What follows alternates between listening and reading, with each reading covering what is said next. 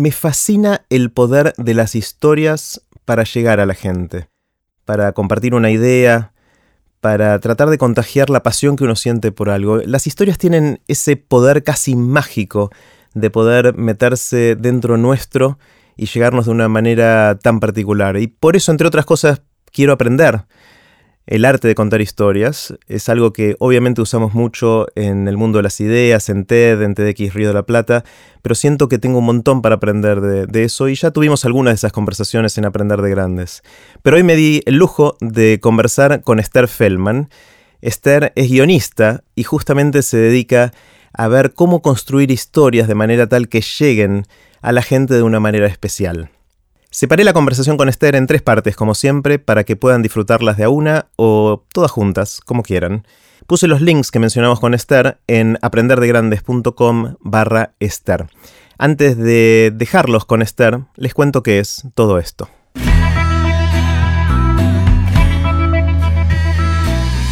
Esto es Aprender de Grandes, el podcast donde comparto lo que aprendo mientras intento aprender durante toda la vida y lo que converso con gente que admiro.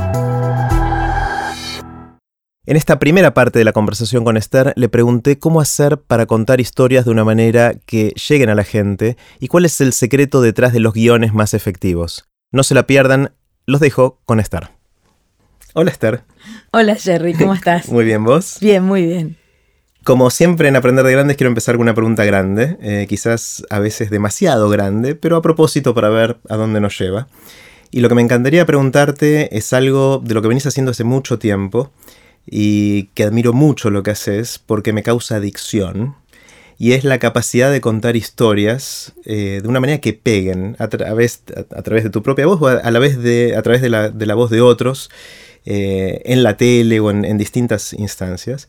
Y la pregunta es, ¿qué aprendiste de esto del arte o de la ciencia de contar historias? ¿Qué es lo que funciona? Bueno, yo creo que aprendo todos los días de eso, ¿no? Porque, digamos, si yo tuviese ya la receta armada, primero sería mega millonaria. Y ¿Ah, no, lo sos? No, no lo ah, soy. Esa es la parte no divertida de la historia. No, pero y aparte perdería toda la gracia.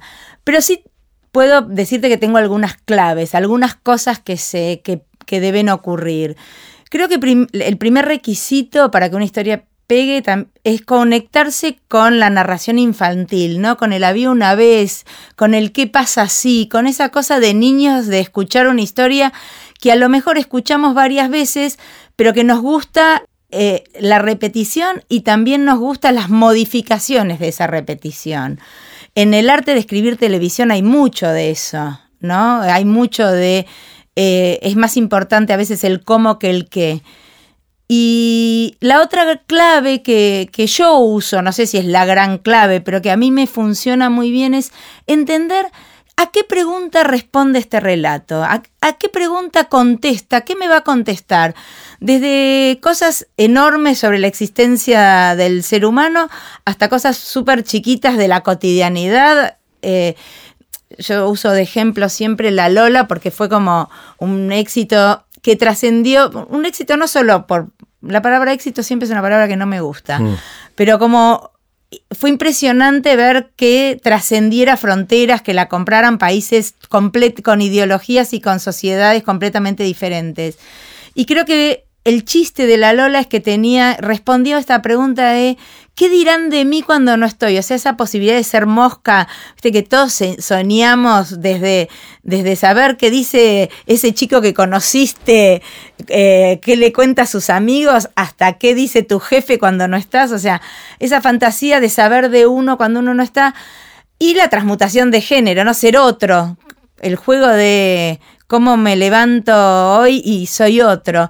Entonces, cuando uno encuentra que una historia responde a una pregunta, yo creo que la gente se engancha, eh, empieza como a reescribirla pensando en sus propias situaciones. Eh, está buenísimo. Y pensando, me, encanta la idea y estoy. Me dejaste pensando sobre mis propias cosas que cuento y estoy tratando de ver a qué pregunta estoy intentando dar la respuesta. Me encanta como desafío y lo voy a hacer sistemáticamente. Para dar más ejemplos, Si pensamos en los Pels, por ejemplo, eh, ¿hay ahí también algo subyacente o no? Sí, totalmente. Para mí en los Pels hay varias preguntas que, me, resultan interesantes y que yo usé como, como disparadores. Primero es qué me cuentan los medios, ¿no? Bueno, un tema súper candente en este momento, pero que en ese momento no tenía a lo mejor la connotación política que tiene hoy, pero sí siempre me acordaba de un libro de Bourdieu que era, digamos, sobre el no existe el, periodismo objetivo, no existe, siempre hay un corte. Si estoy mirando hacia la derecha me estoy perdiendo lo que pasa a la izquierda, si estoy mirando para adelante me estoy perdiendo lo que pasa atrás. Eh, y eh, claramente también ahí estaba de vuelta de otra manera la sustitución, ¿no? Ser otro, empezar de cero, esa posibilidad de inventarse una vida. Que yo creo que eso sí es un gran leitmotiv de la gente todos tenemos la fantasía y si yo mañana abro la puerta y digo que soy otra, para mí me voy de tema completamente. los hoteles tienen esa magia. A ver, ¿cómo? Los hoteles tienen la magia de que uno a veces entra a un hotel, los que vamos mucho a trabajar afuera, tenemos, llegamos muchas veces solos. Y si yo podría inventarme y decir que soy cualquiera, contar una vida que no existe, o sea, un poco de juego, de ficción dentro de la propia realidad. Y esa posibilidad de inventarse, creo que para todos es atractivo. Todos soñamos con, con inventarnos una vida que no tenemos, a lo mejor para después volver a la, a la que tenemos, no, no por una necesidad de insatisfacción, sino de juego. Está bueno, entonces eh, reinterpreto lo que decís. Eh, los dos ejemplos de la Lore y los Pels, más que responder una pregunta muy fundamental, es canalizar una fantasía común de alguna manera, ¿no? O sea, podría ser. podría ser, eh, cuando yo digo una pregunta es, ¿qué pasa si? ¿no? ese juego que, vuelvo a insistir, ese juego infantil, cuando éramos chiquitos decíamos, bueno, ¿qué pasa si vos sos el papá y yo soy la mamá y entonces vos te vas a trabajar? O sea, eh, ponernos en una situación, esa pregunta para mí es la que dispara eh, eh, una ficción. Está buenísimo. Entonces hablamos de dos cosas. Uno es esa pregunta subyacente y lo otro es la narrativa infantil, digamos, las cosas que venimos mamando desde chiquitos eh, como elementos de esa narrativa. ¿Qué más hace falta para que funcione?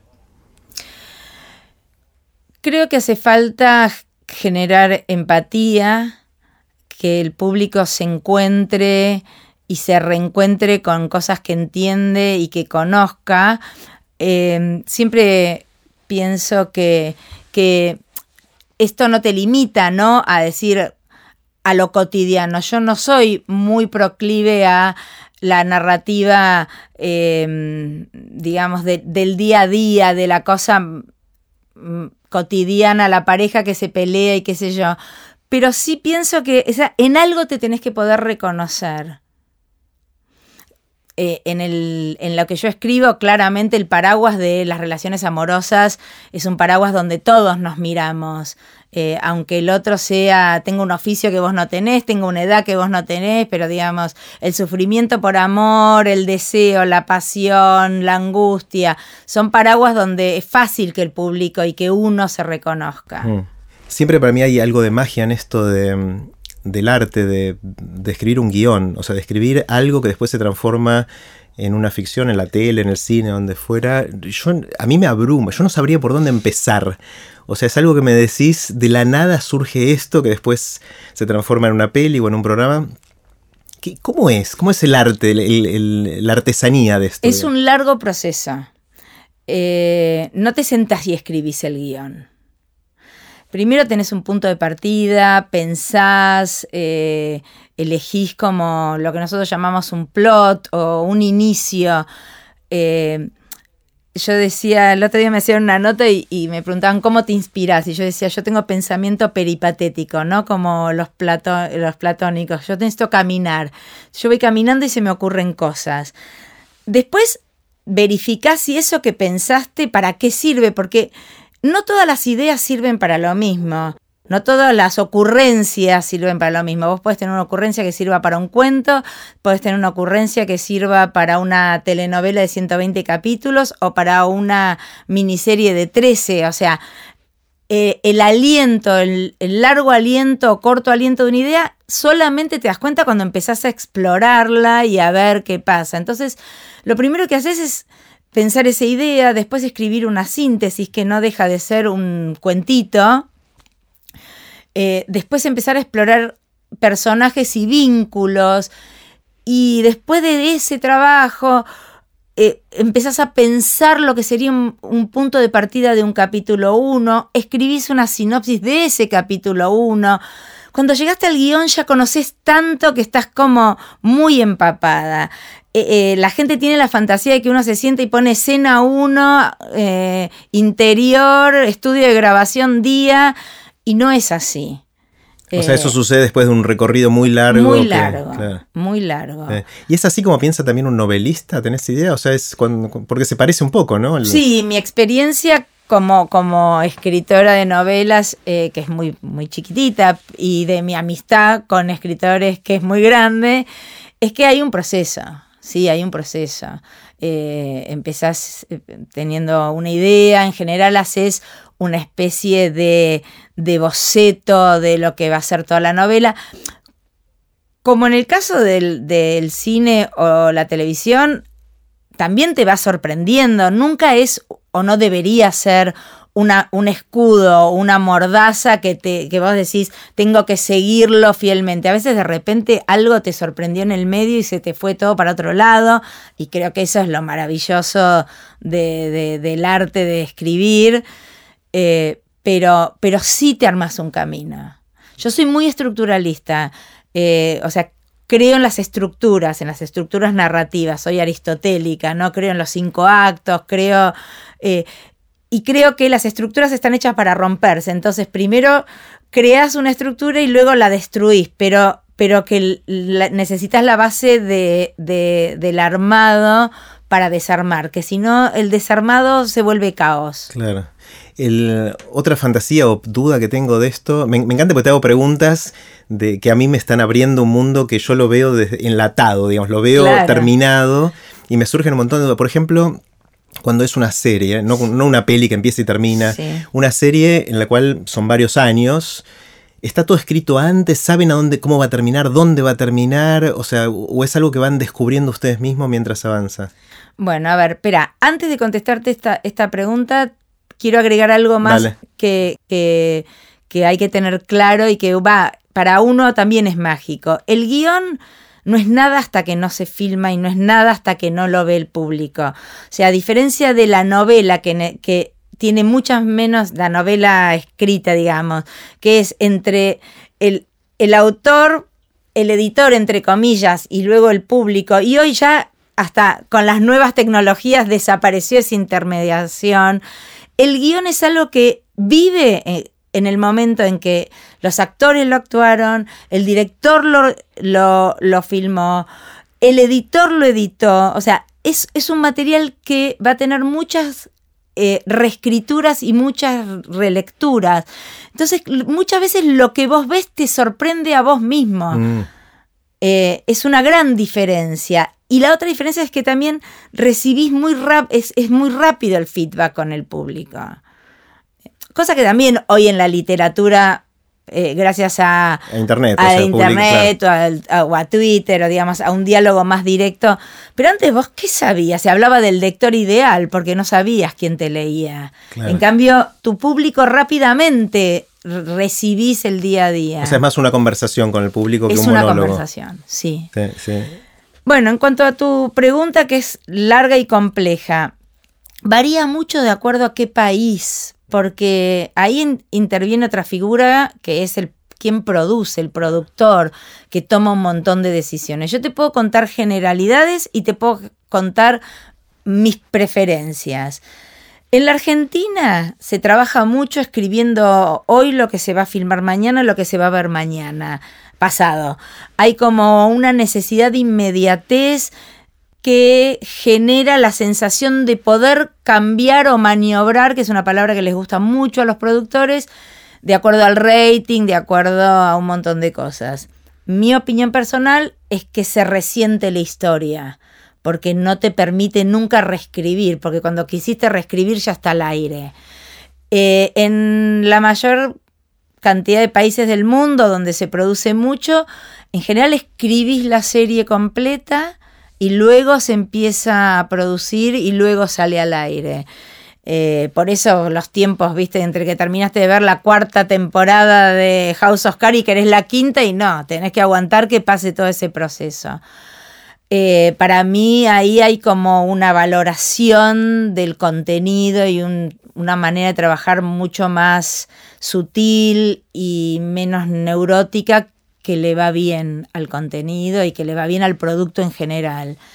Lo que sí te pide un productor es que vos le asegures en cuando empezás un proyecto, sobre todo de una serie de, qué yo, 13 episodios, es que tiene un aliento para tener cuatro o cinco eh, temporadas si le fuese muy bien. O sea, te, te pide como un mapa a futuro que después puede variar, pero como algo que decís, no, mira, clausura acá y no tengo manera de seguirlo. Claro, es decir, que el, argumento tiene suficiente riqueza y complejidad como para tomar rumbos interesantes. Sí, exacto. O que, no sé, podés cambiar todo el elenco, pero que el tema se sostiene en sí mismo. O que muchas veces, por ejemplo, el ejemplo más claro eh, es cuando uno trabaja historias que tienen que ver con universos. Entonces, un universo, a veces vos decís, cambias todo el elenco, Grey's Anatomy, por poner un ejemplo de una serie que tiene ya, no sé, creo que va por la eh, eh, eh, temporada 12. Vos puedes cambiar el 80% y hasta creo que podrías hoy cambiar la, la protagonista. Y se sostiene. Y se sostiene. Entonces, eh, las series de universos es más fácil de garantizarle al productor que tenés largo aliento. Las series de que se llaman character driven, o sea, llevadas por el, por el personaje, es más difícil. sería Friends. Friends sería Friends, por ejemplo. Friends es una mezcla porque también tiene vínculos. Entonces en Friends vos podrías sacar dos. Uno, dos, pero si sacas a los seis ya no es Friends. No es Friends. Eh, de hecho, varias veces hablaron de reencuentros y hasta ahora no sucedió. No, sucedió. es, difícil.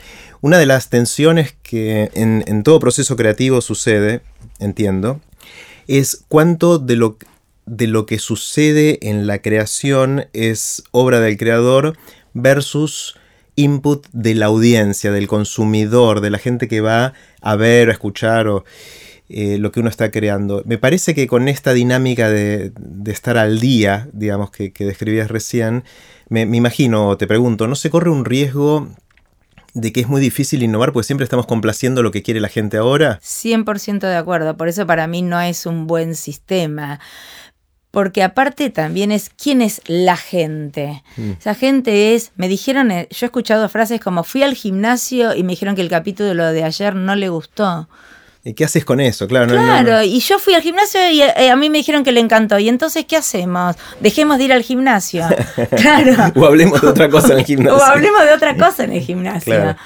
O sea, a mí me parece que tenés una falsa sensación, es, peor el riesgo, tenés la falsa sensación de estar eh, Em, complaciendo al público. pero puedes verlo con el rating. Si lo que te importa es el rating, por ahí es más estadístico. No es la opinión de una persona al gimnasio, sino es, mira, cuando se pelearon las parejas protagonistas y pasó esto con el rating. Sí, pero también yo te podría decir que el rating es algo tan volátil desde que el rating por lo menos en la Argentina, se mide en capital federal y primer cordón urbano. Quiere decir que si vos estás haciendo un éxito en Salta, no te enterás. No, te enterás. Mm.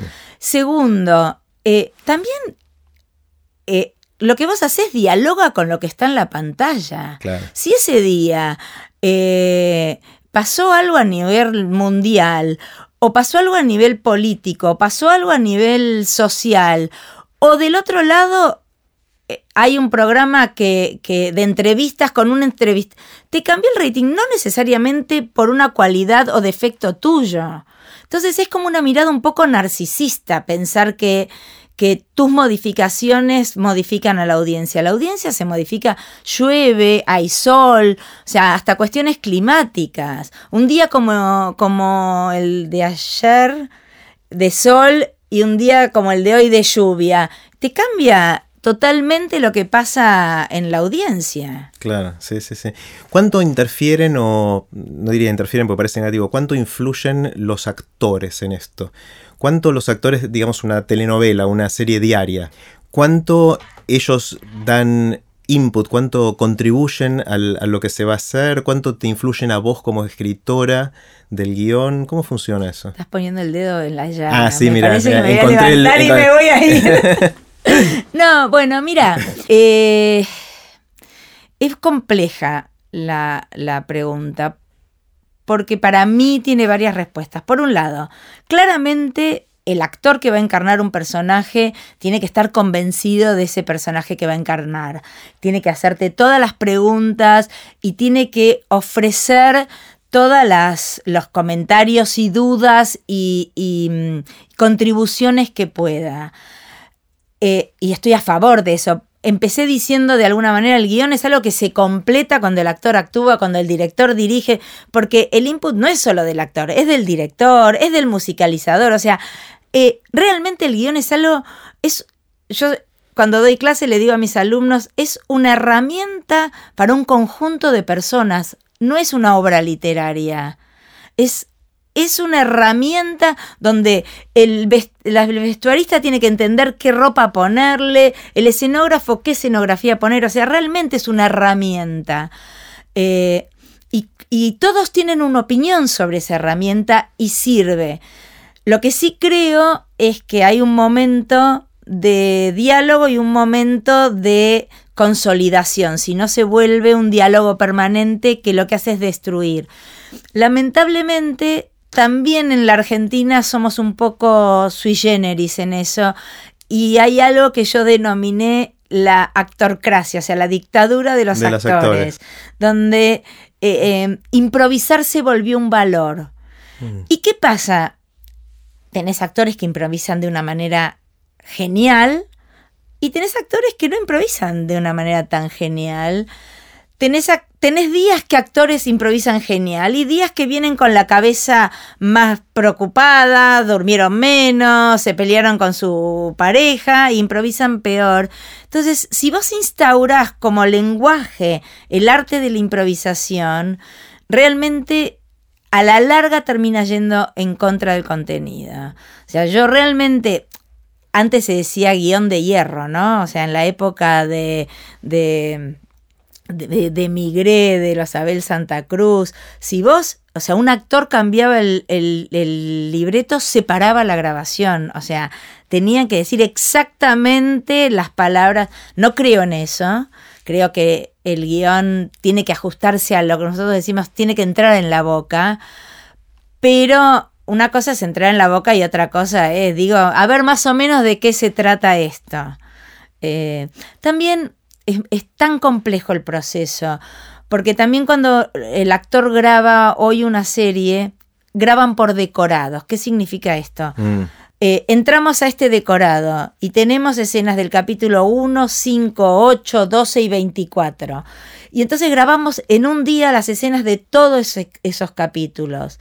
Claramente, en el 1 nos conocimos, estoy poniendo un ejemplo Sí, sí. Muy, muy infantil, pero muy claro. En el 1 nos conocimos, en el 5 nos enamoramos y en el 20 nos estamos peleando. Nuestros estados de ánimo han cambiado, lo que vos sabés de mí, lo que yo sé de vos. Entonces, ese sistema de grabación industrial y necesario también atentas contra la tarea del autor y, y contra la tarea del actor. Claro, por más bueno que sea el actor, Atenta es muy contra difícil de- todos y contra, por más que tenga al lado un buen apuntador que le cuente, que le diga, y por más estudioso que sea el actor, atenta, porque Mm. realmente es como eh, fragmentos. Claro. Esther, por- juguemos por un minuto a que yo tengo ganas de aprender Sí. esto. Es algo que quiero mm, desarrollar, este arte y ciencia de poder construir historias, relatos que tengan todas estas características que venís diciendo, de contestar alguna pregunta, de, de mantener la estructura del relato, de tener las flexibilidades, etc. Eh, ¿Por dónde se empieza? O sea, que si alguien, en mi caso, ahora yo, Sí. quisiera empezar a aprender esto, ¿qué es lo primero que tengo que hacer? Primero, vamos a circunscribir el contenido del pronombre esto. esto es escribir para televisión, esto es escribir. buena la pregunta. Porque, digamos, me pasa mucho que me dicen, yo quiero, yo- escribo y quiero escribir guiones, ¿qué tengo que saber? O yo no escribo nada, pero quiero escribir guiones. Es- y yo lo hago esta comparación. El- ¿Vos te dejarías operar el corazón por un dermatólogo? Mm, Son los dos médicos. mm. O sea, el, el escribir, eh, si vos me decís quiero escribir, yo te puedo decir muchísimos caminos para transitar la escritura. Ahora, ¿querés ser dentro de- del universo de escribir? ¿Querés ser guionista? ¿Querés ser guionista de cine? ¿Querés, ser, ¿Querés escribir teatro?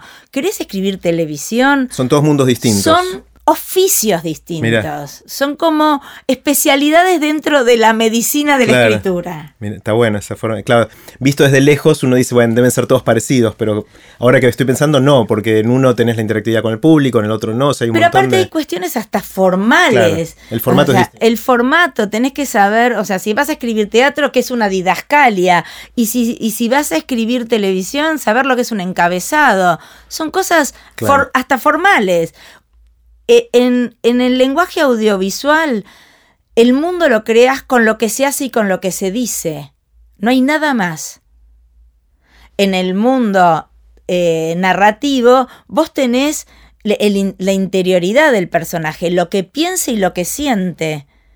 Es verdad. Entonces, todo, Mira qué loco, eso, o sea, son cosas obvias ahora que lo decís, pero que nunca había pensado en esas... su- cómo el formato te condiciona la manera en que creas el contenido, ¿no? claro, yo eh, me dicen muchas veces eh, la gente que trabaja conmigo cuando eh, doy cursos de guion y me, me dicen, bueno, pero el personaje es y es tal cosa. No, eso lo sabes vos y eso lo- está en tu cabeza.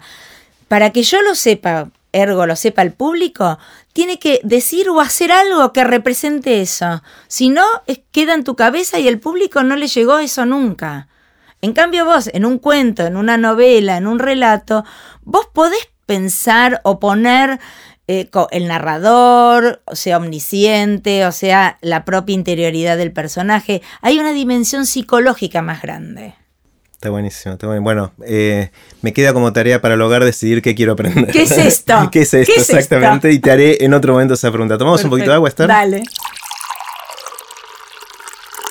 Así terminó la primera parte de la conversación que tuvimos con Esther Feldman. Pueden ver los links que mencionamos en aprenderdegrandes.com barra Esther. No se pierdan las próximas dos partes de la conversación que estuvieron muy buenas. Recuerden que pueden suscribirse para no perderse ningún episodio de Aprender de Grandes en aprenderdegrandes.com. Los espero en el próximo episodio de Aprender de Grandes, cuando les cuente lo que aprendo en mis intentos por seguir aprendiendo durante toda la vida y en las conversaciones que tengo con gente que admiro. Chau.